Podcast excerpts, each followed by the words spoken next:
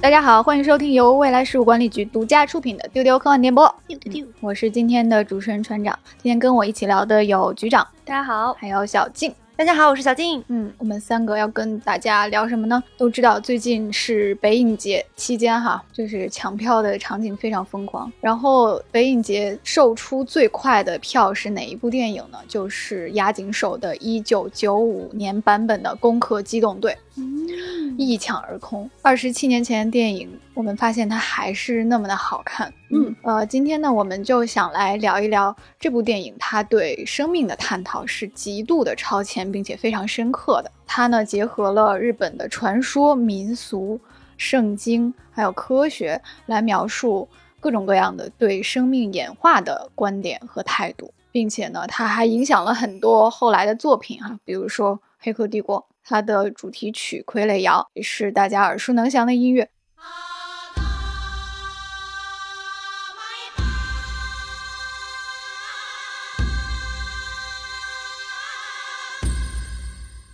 并且呢，它的这个城市的景观也是最精彩的对赛博朋克的呈现之一。所以，我们就借着北影节大家抢票的这个热情，哈，我们今天就聊聊它是。如何呈现对生命的态度的？小静先来给我们说说它的剧情吧。九五版的《攻壳机动队》，它的剧情设定是在公元二零二九年，在这样的一个未来世界里，对人体的改造已经成为了一种非常普遍的一个事情。这个电影的开头就是一个外国政要的一个刺杀未遂案，九克就在调查的过程之中发现存在一个神秘的黑客傀儡师，然后素子他们就开始去寻找这个傀儡师到底是谁。它这个电影上映呢是在一九九五年，九五年是一个什么样的时代呢？就是大部分人的家里是没有电脑的，啊，就算有的话也是一个大方块，然后上网的话网速也是非常慢的，需要拨号上网，嗯，就是大部分的人都没有在网络上的另一个身份，是这样的一个时候。但是呢，大家已经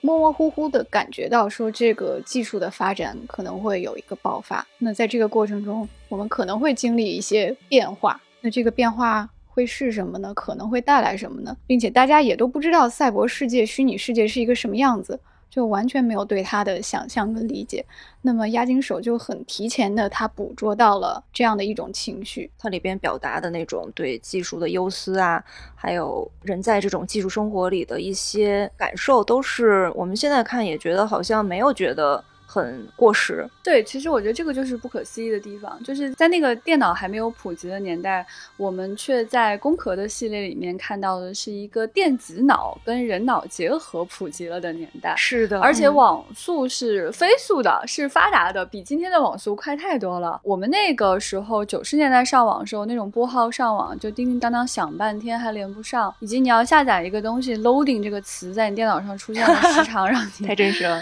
达到不可忍受的。一个长度，而且经常下载下载百分之九十九的时候，突然又变成百分之五十了，你也不知道是为什么。就是这样的一个网速的情况下，押金手却在这个电影当中描述的是一个飞速发展的时代，就是在信息。高速传递的这样的一个时代当中，有可能会诞生什么样的生命？而这个生命跟人可以是一种什么样的关系？所以在今天来看，我觉得反而更有一种毛骨悚然的感觉。是的，就虽然网速还没有达到他们所描述的那个网速哈，但他说的那个年份已经离我们太近了，二零二九年。嗯，对。还没有眨眼就到了，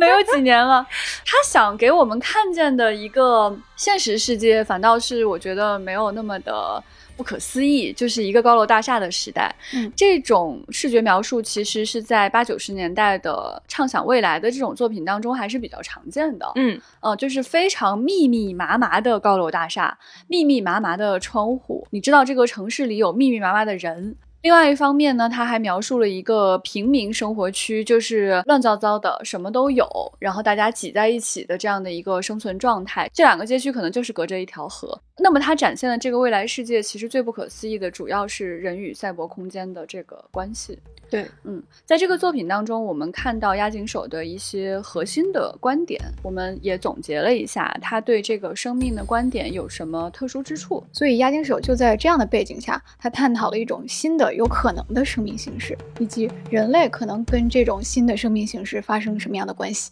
嗯。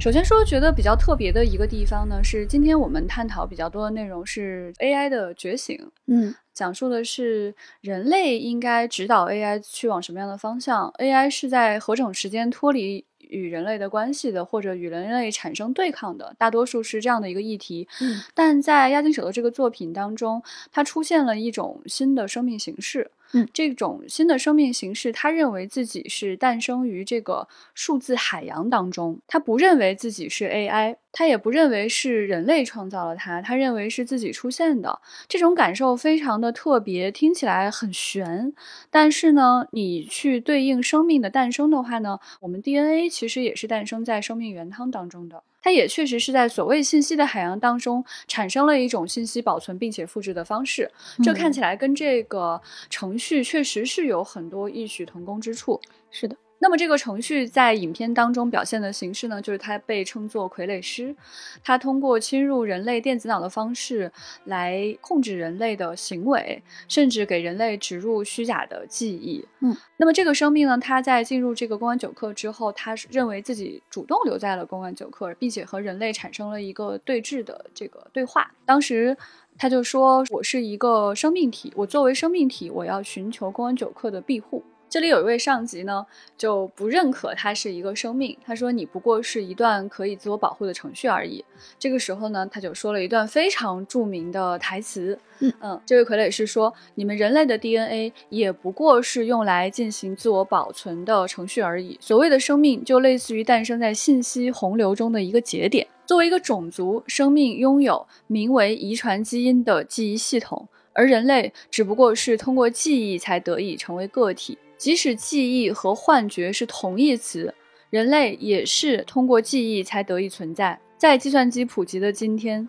使得记忆可以在外部存储的时代，你们应该更加认真思考生命体的意义。所以他这句话，我觉得在今天听来仍然觉得是非常振聋发聩的。是的，而且你甚至有点不知道他当时是怎么说出这样一段话。嗯 那个场面其实还蛮静态的，就是因为这个傀儡师他的四肢其实已经坏掉了，他完全就是被定在了机械上面，其实身体是完全动弹不得的。这个形象其实也跟圣经中的形象是有映射之处的。嗯他说这样的话是用我和你们这样的方式来形容他自己和人类之间的这种关系，并且他没有给出一个明确的答案，说到底什么是生命。他认为自己是生命，他认为人类应该更认真的思考什么是生命，生命的定义到底是什么。嗯我觉得这里就是他的高明之处，这是他区别于其他作品的一个重要的节点，就是他提出了一个特别好的问题，以至于今天都还没有人能够回答，嗯而并非是说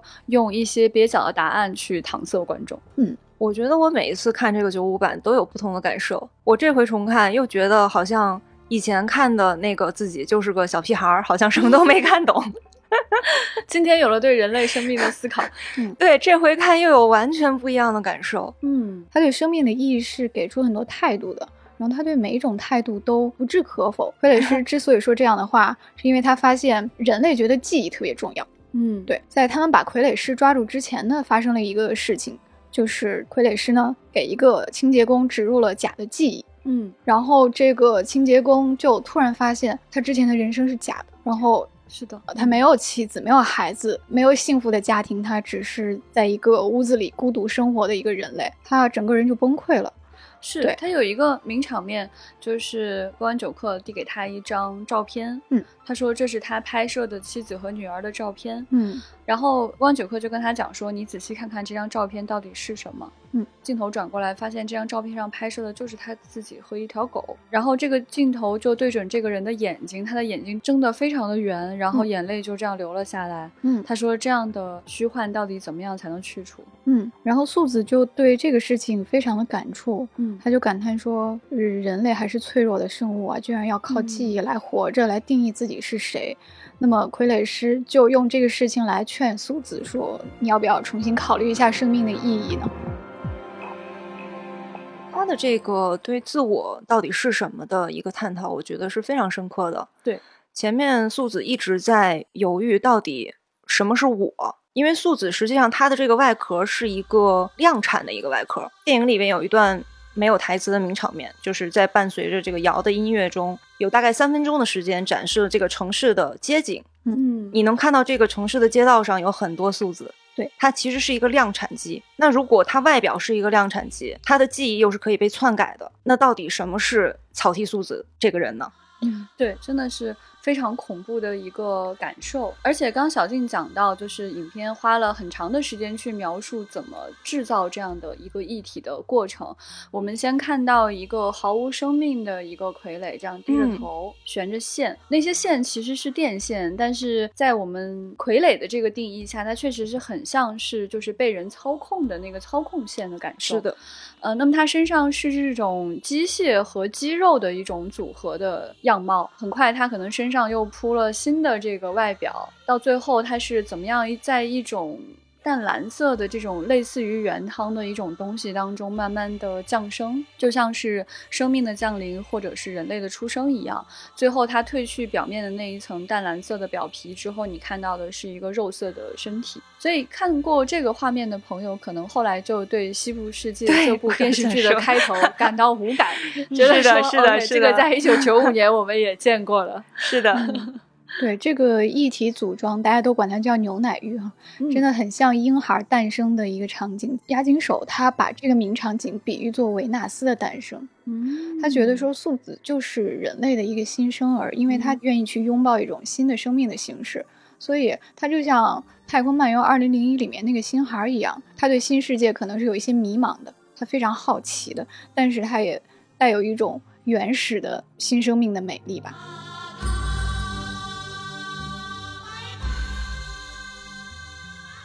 素子呢，他是这个里面唯一一个全身一体化的程度非常非常高的人。他的身体浑身上下，他除了大脑，其他的部分都是一体。嗯呃，所以呢，这个片子里面也展示了不同的人群他对一体的这个态度。对，这嗯个是非常有趣的一个点。我们很多人可能记得这个名场面啊，包括后来真人版的电影当中也复刻了这个名场面，就是素子从高楼上一跃而下跳下来的那样的一个场景。嗯那我们在这个影片当中看到的是素子直接脱掉了外衣，以赤裸的形象跳了下来。然后我们在后面的很多地方也看到，就是素子是非常习惯于赤裸的，他对这个身体的 态度是跟一般人类是有很大的差异的。当时之所以会给我们在视网膜上留下如此深刻的印象，是因为我们觉得那个是赤裸的身体啊。可是很明显，就是在素子看来，这个就是自己身体的一小部分，而且它是可以替换的。对，所以他看来，可能跟手机也差不多。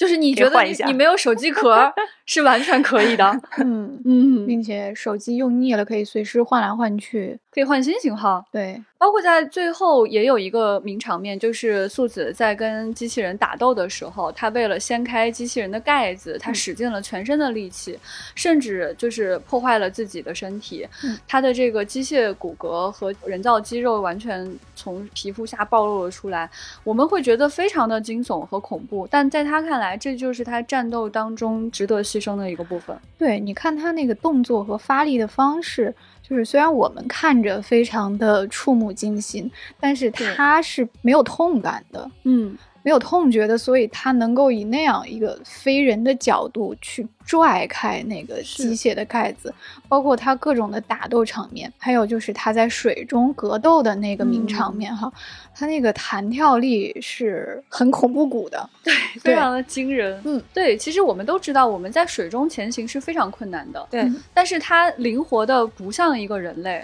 而且对它从水里跳起来的那个画面，让你觉得他像一个神，而不像一个人。是的，还有他身体的那个重量感，就是嗯随便就在平地上砸一个坑，并且因为它是一体，它是不眨眼的，所以你总会有一种他在注视你的感觉，非常合理，就是一体啊，所以不需要眨眼这个动作。我小时候看这个片子，印象最深刻的就是他俩喝酒那段，就是素子和巴特在船上喝酒，嗯然后素子就说：“哎呀，现在这些一体全身一体化以后好方便呀！我不管是吃什么东西，哪怕喝酒，酒精都能够十几秒之内 就被完全给分解掉了，所以我们才能够在这种还在执勤的时候就能想吃什么吃什么。我就觉得啊，好酒量好啊，之王是吧？真的很好。想吃什么都行。对，理论上讲，义体其实一开始是做医疗用的，它不可能是做战斗用的。对，它其实就是为了替换人体不好用的部分，嗯去改进你人体做的不好的事情。嗯所以它一定是有非常多好用的一面。所以真的是在素子看来，它这个一体就是它可以使用的一个工具。对，嗯但是呢，另一个人就对这个议体十分的担心啊，十分就是的啊省略号。对，一个人就是他的搭档巴特。就接着前面说，他不是喜欢潜水吗？嗯那其实一体潜水是一个挺危险的事儿，因为他身体非常的重，他潜下去呢，万一出了意外，他就上不来了。嗯嗯，所以呢，就是巴特对素子各种各样毫不在乎使用一体的方法，就非常的担心。对，巴特呢，就是经常表现出一种自然人的自然状态。哎，就是当素子潜水上来之后，想换衣服的时候，巴特本来还在跟素子吵架，他突然看到素子赤裸的背影之后，把头转了过去。嗯，对。还有素子在战斗中受伤了，巴特的嗯第一反应是：你受伤了，我把你的身体盖起来。对，我给你披件衣服对对对你你的胳膊掉了，然后你的身体是赤裸的。这个时候，我对待你要对待人类的身体一样，我要给你把衣服盖上，把你的受伤的部分和你赤裸的部分完全盖起来。对对，他有那种下意识的反应，就是比如素子的身体损伤到一定程度，他是非常担心这个人的生命就此终结了。嗯就他他其实知道素子的这个脑是联网的，他的意识是可以复制到新的躯壳里的。但是当素子的身体伤得非常重，他就像面对一个濒死的人，他非常的担心他的生命因此也受到损伤，就是这样的一种态度。是的，对，所以这个地方我们会觉得非常的有趣。在 TV 版当中，公安九课的几个人都是非常鲜明的角色，嗯呃，可以说是一个群戏。但在这部电影当中，你会感觉到 Tokusa 还有 Battle 都是非常的工具人，对嗯就是点到为止，把事儿说了，你就可以离开现场的感觉。所以巴特在这部电影当中，他承担的很大一部分的角色，就是为了展现他跟素子的观念差异、看法的差异。这种故事其实。会非常难讲清楚，就是当一件事情出现，所有人的态度是不一样的，这样的的故事其实是非常难讲的。我们平时在电影创作或者说跟作者沟通当中，我们其实也不是非常推荐去展现这么多元的观念。因为它的驾驭难度是极高的，对创作者的挑战是极高的。但是我们看见，就是押金手他在这部作品当中，他把不同人的观念展现的是如此的清晰，这非常有趣。这让我们展现的是一个非常多元的未来，就是当技术先行，有些事情提前发生了，或者说已经发生了，不同的人还在思考。我对这件事情的态度，那不同人对这件事情态度也在分野。它展现的这个未来不是统一的，是差异化的。嗯我觉得这也是非常迷人的一个地方，也是押井守比其他的创作者高明很多的地方。是的，这个时候其实就能看出来，巴特和素子对于自我的认知是不同的。嗯巴特会觉得素子的这个外表，她女性的外表也是她的自我的一部分。他在潜水那场戏的时候，因为他总是担心素子是不是有一种自我毁灭的一种感觉，他就说你你用这种沉重的这个液体去潜水的话，你是随时都可能会死的。你是不是想要离开公开九课？是不是想要去换一种生活？然后想了特别多，对，然后素子就说，她其实是没有办法离开公安九课的，因为她的这个议题是需要九课去帮他维护，就是它的这个 shell 是需要这个九课去维护，它里边的那个 ghost 就是它能够去联网，能够去获得很多很多信息的这个东西，也是需要公安九课的这个权限的。嗯就这两个东西共同组成了素子。那么如果我离开公安九课的话，我这两个东西都没有办法维持现在的状态，所以我没有办法离开公安九课。他是这样跟他解释的。嗯就这个，他是他对自我的认知。这个就非常的深刻了。其实他也讲述了，就是未来个人的你的身体、你的意识、你的工作权限、你的活动范围，对，跟这个法律和各种规定之间的关系。嗯其实想的已经是非常的细腻了。大家想知道这方面的更多的探讨的话，其实可以在 TV 版里面看到更多的内容。对。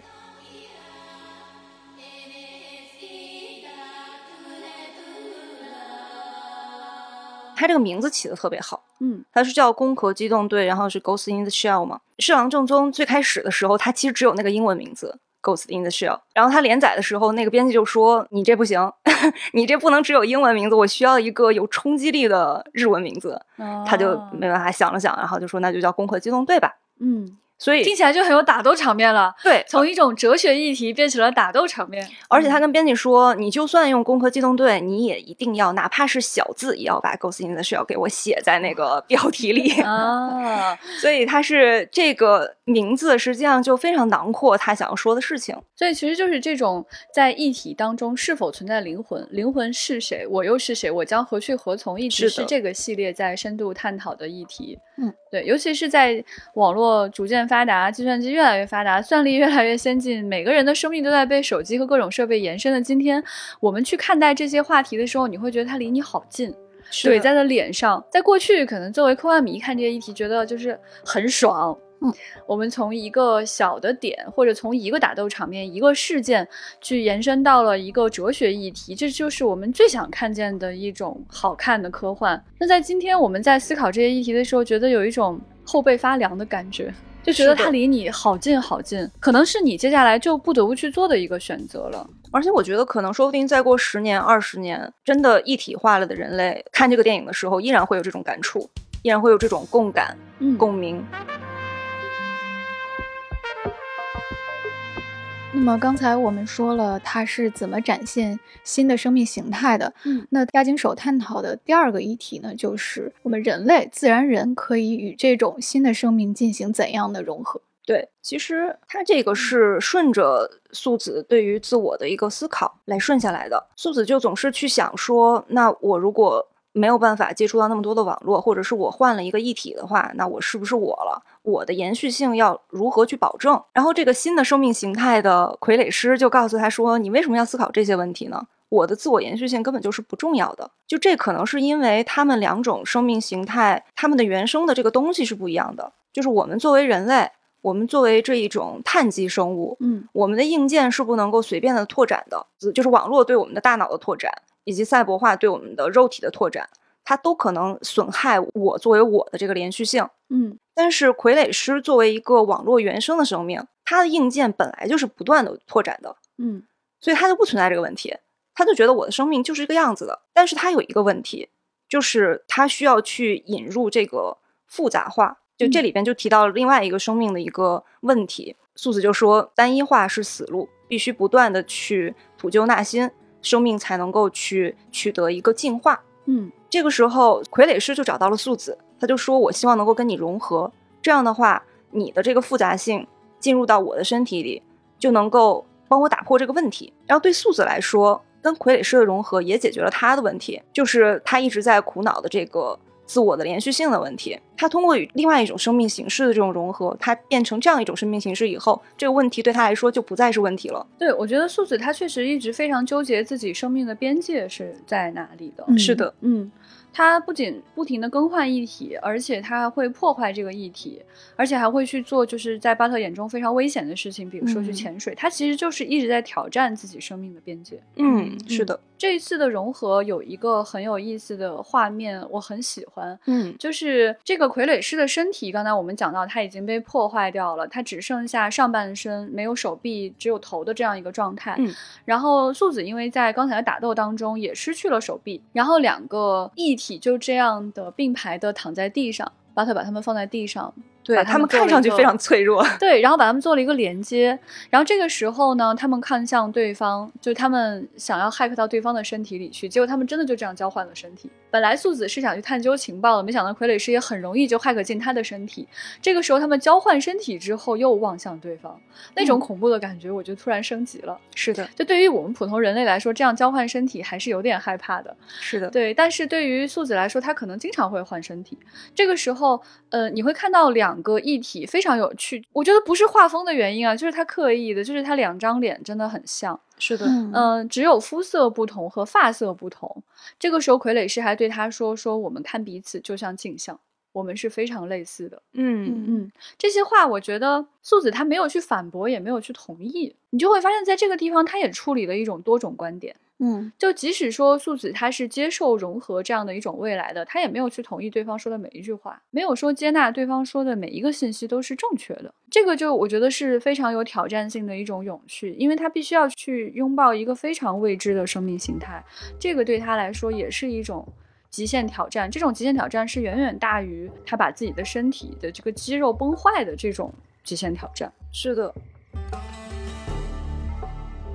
我这回又仔细的去看了这个瑶还有傀儡瑶的这个歌词，嗯它里边反复提到的一个意象就是冬鸟。这个冬鸟是一种日本的一个妖怪，就是据说它是叫的声音非常难听，然后如果你要是晚上听到它叫的声音的话，就大家就会感到害怕。嗯是这样的一个东西，它在瑶和傀儡瑶里边都延续了这样的一个意象。我会觉得这个冬鸟它可能就是一种科技的一种引申，嗯就是说，当人类去面对这种科技，可能对自己的自我的这样的一种侵蚀、一种改变、一种延伸的时候，我们可能是会感到害怕的。但是在瑶和傀儡瑶里边，它后面就讲说。神明降临，然后黎明来到，夜晚就过去了。就是你在接受这样的科技的这种改变之后，可能你会变成一个新的一个生命体，你会迎来一种转生，会变成一个新的东西。它并不是一个非常可怕的东西。我看到很多人就说，就是外国人在看这个的时候，他对音乐会非常非常的印象深刻。嗯，就是因为他们会从这个音乐里边本能的感受到一种神圣性，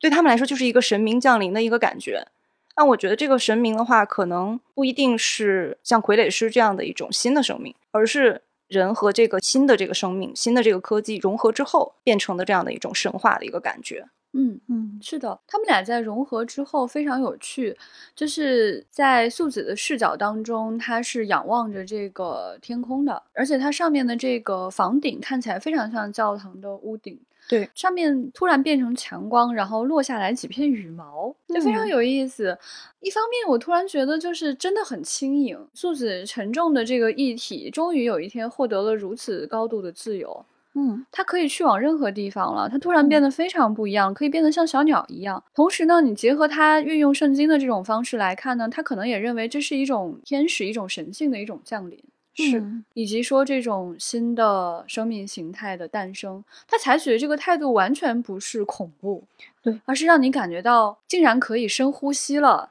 竟然觉得可以飞起来了，是的，是如此的明亮，如此嗯。的舒适。对，包括那个歌曲也是，曾经跟现在的观感非常大，大家都嗯。会觉得那是一首有点凄厉的恐怖的歌对。啊、你现在才发现它其实是一个赞歌，嗯它是赞美的是人跟机器的融合，因为它歌嗯词是“神将合婚夜，夜明虎洞啼”嘛。就既然人嗯和人的结合是要受到神的祝福的话，那么人和机器的结合是不是也值得神明祝福呢？对，其实在这个融合发生之后，巴特的态度我觉得非常有趣，他总是非常接地气的表达自己的观点。嗯他就问说：“那傀儡师还在你身体里吗？”这个时候，素子的一个回应，我觉得是表达了真正的作者性的态度的。嗯他引用了这个新约当中的一句话，他说：“我做孩子的时候，话语像孩子，心思像孩子，意念像孩子。继承的人就把孩子的事丢弃了。”作者说：“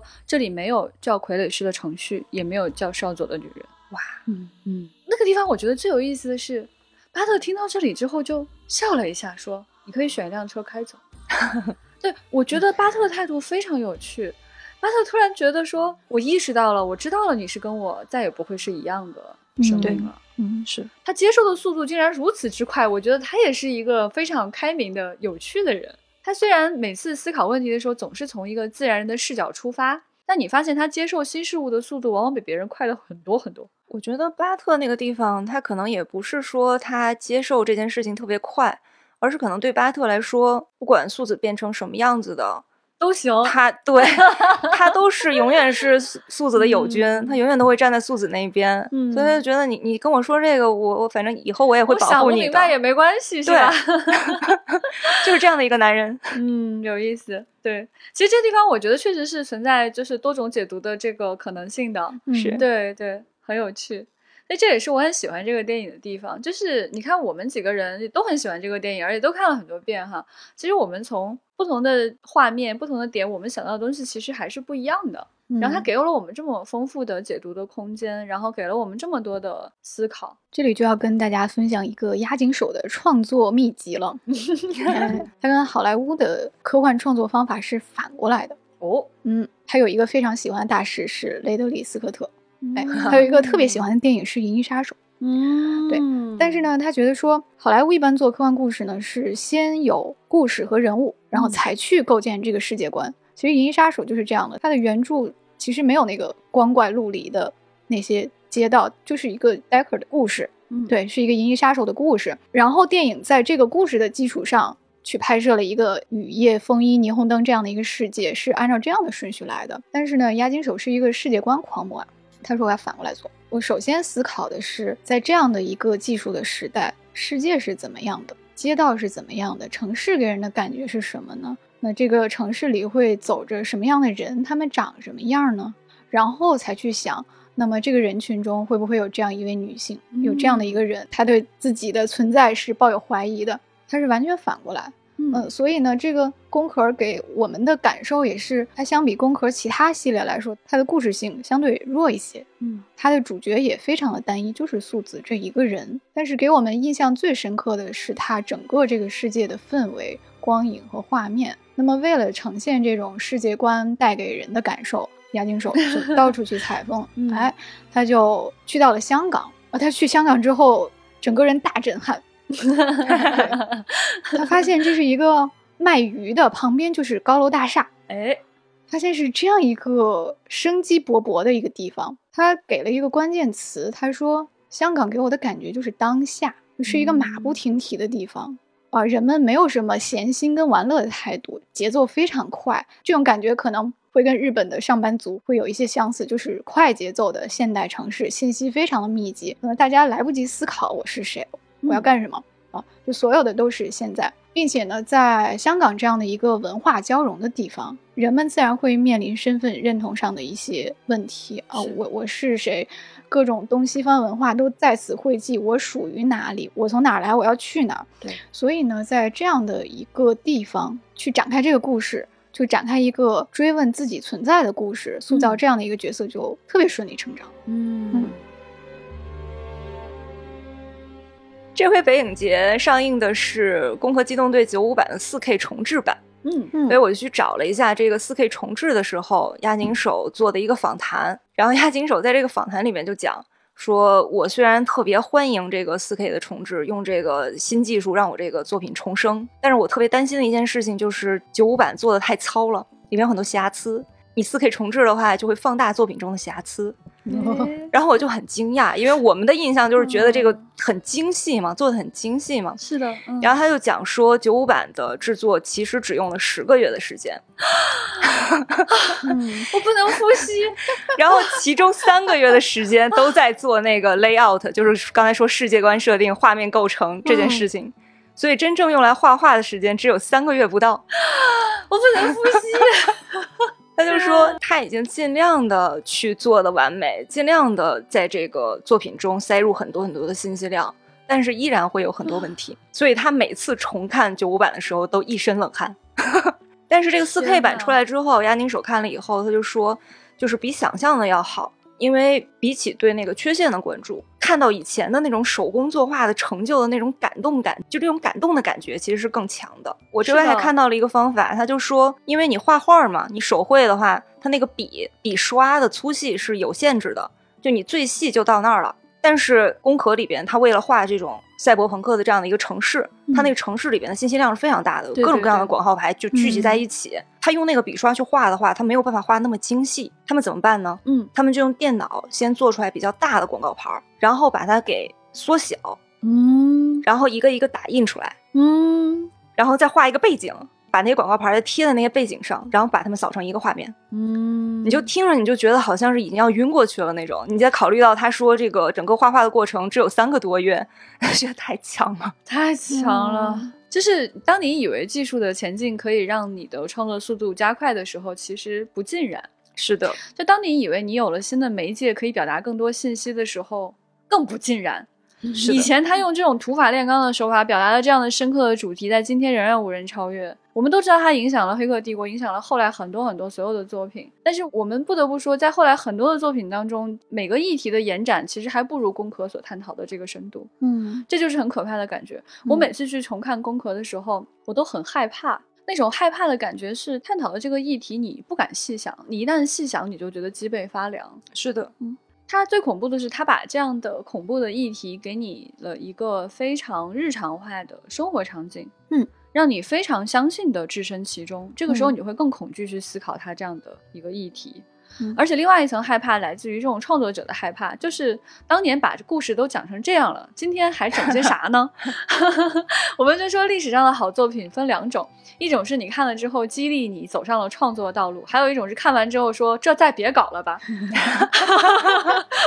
一个二十七年前的作品，现在看居然还觉得是超前的，是的，是的，哎难是的。以置信。说真的，像刚才提到雷德利·希科特的这个作品和亚丁手这个版本的《攻壳》，都是给人这种恐怖的冲击力。但我觉得他在这个基础上是有自己的消化和思考的。嗯，因为大家都说这种呃赛博朋克城市这个信息的密集，到处都是广告牌，大家一定活得啊人情冷漠，一定都很累很不开心吧。嗯，但是、呃其实你看押井守他的这个城市景观，其实我感觉到的是一种生命的活力，就是你看那三分钟的街景，对，有发廊，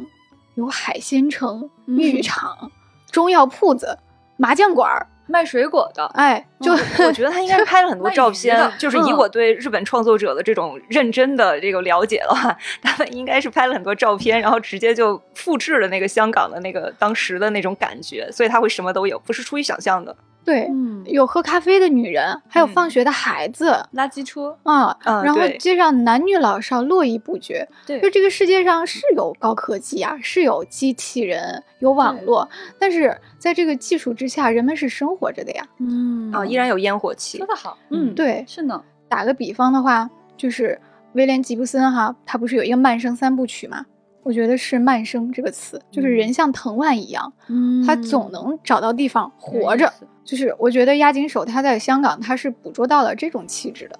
所以他就跟《银翼杀手》里面呈现的对东方风情的理解又不太一样。对对对，嗯是的，是的，是的，是的，确实是能够站在老雷的肩膀上再往前走一小步的人，真的是太罕见了。嗯对，这确实是依托于东方人对这个市井气息、对人的生命的一种不同的理解。嗯我觉得这个是非常特别的一个地方。他讲的这个观点其实是影响了非常多的人的。之前有一次，就是那个凯文·凯利有到北京来做活动嘛，嗯当时非常有趣，就是除了他在书店要讲解他的这本新书之外呢，我们还陪着他在路上走了走，吃了个饺子。走在这个宇宙的中心五道口的街道上呢，我就问他呀，我说你想象当中的未来的场景是是什么样的呢？你比较接嗯受的未来是什么样的呢？因为他真的很喜欢写未来嘛。他说他想象当中的未来就是这样，就是错综复杂的，就是什么都有的。你这边有霓虹灯，这边还有自行车啊，这边就是呃宇宙的中心，大家在做 AI 的研究，然后这边就是饺子馆儿。他说这个就是他想象当中的美好的未来，他就讲这个也是《银翼杀手》当中描述过的未来，嗯就是你能看到这个系列作品，它对人心的这个影响真的是非常深刻的。嗯，不仅仅真的体现在了影视作品当中，它会影响像凯文·凯利这样的思考者，他会写很多的这种非虚构的作品，去推动人们对于当下的研究方向、投资方向的这种思考。而他写的这些书又影响了多少人呢？他说的每一句话又影响了多少人的投资跟大家下一步的行动呢？你就想想这些对于未来、近未来的这些思考，其实已经深入在我们的骨髓里面了。嗯深入在我们生活的方方面面了。嗯我也非常非常接受这样一种未来，就是多元化的、不一样的。就像傀儡师跟素子说的那样，他想要的生命是是多元的、是异变的，是可以产生新的变化的。这是多么迷人的一个图景啊！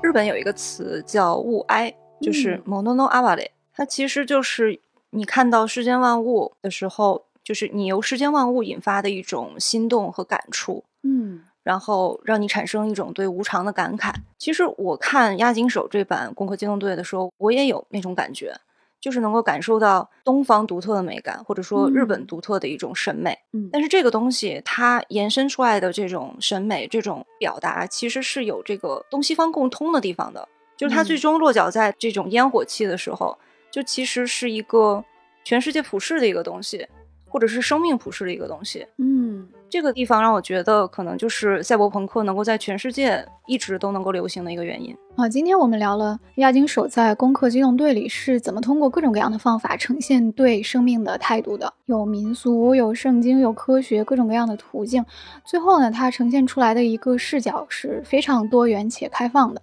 它欢迎各种各样生命的形态。想说的其实是大家在霓虹灯管下面是如何用各种各样的方式生活着、存活着。嗯，所以呢，今天这部探讨生命多样性的作品哈，你可以在北影节看到 4K 和 IMAX 的版本。如果你已经抢到了票，那么恭喜你，恭喜你可以去看 亚锦手推荐的版本。如果你没有抢到票，你可以在 B 站上看到全系列的功课。